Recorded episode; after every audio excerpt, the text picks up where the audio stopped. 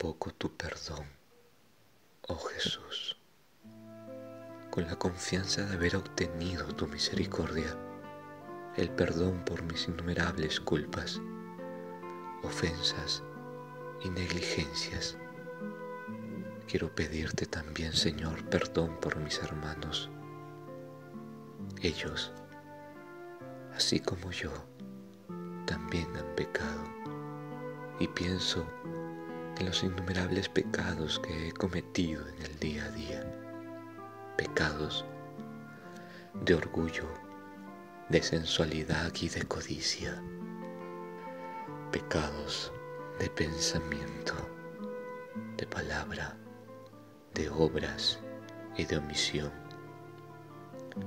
Por todos esos pecados que me han hecho tan pobre, infeliz, me atrevo a pedir, oh Jesús, la efusión de tu infinita misericordia. Son justamente esos pecados los que te hicieron agonizar en el huerto de los olivos y sumergieron tu alma santísima en un mar de tristeza. No olvides, oh Jesús, que libremente quisiste cargar con ellos que has querido hacerte pecado para borrar los nuestros. No olvides, oh Jesús, que te ofreciste a la ira del Padre para rescatar a tus hermanos culpables. Oh Jesús, te ruego, renueves tu ofrecimiento al Padre, presentándole nuevamente tus llagas.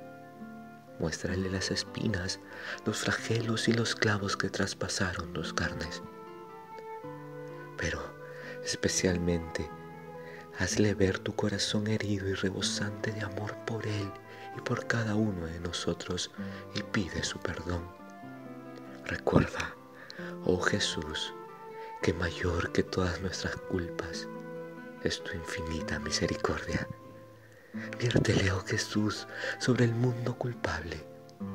Busca las ovejas que se alejaron de tu redil y muéstrales cuán grande es la potencia de tu amor de Salvador. Y ya que tu corazón está tan herido por las culpas de los más íntimos, para los que renuevan el beso de Judas o la negación de Pedro, también para ellos, oh Jesús, invoco tu perdón. Que ninguno de nosotros cumpla el gesto desesperado de Judas, sino que tu gracia nos induzca, como a Pedro, a una reparación de amor.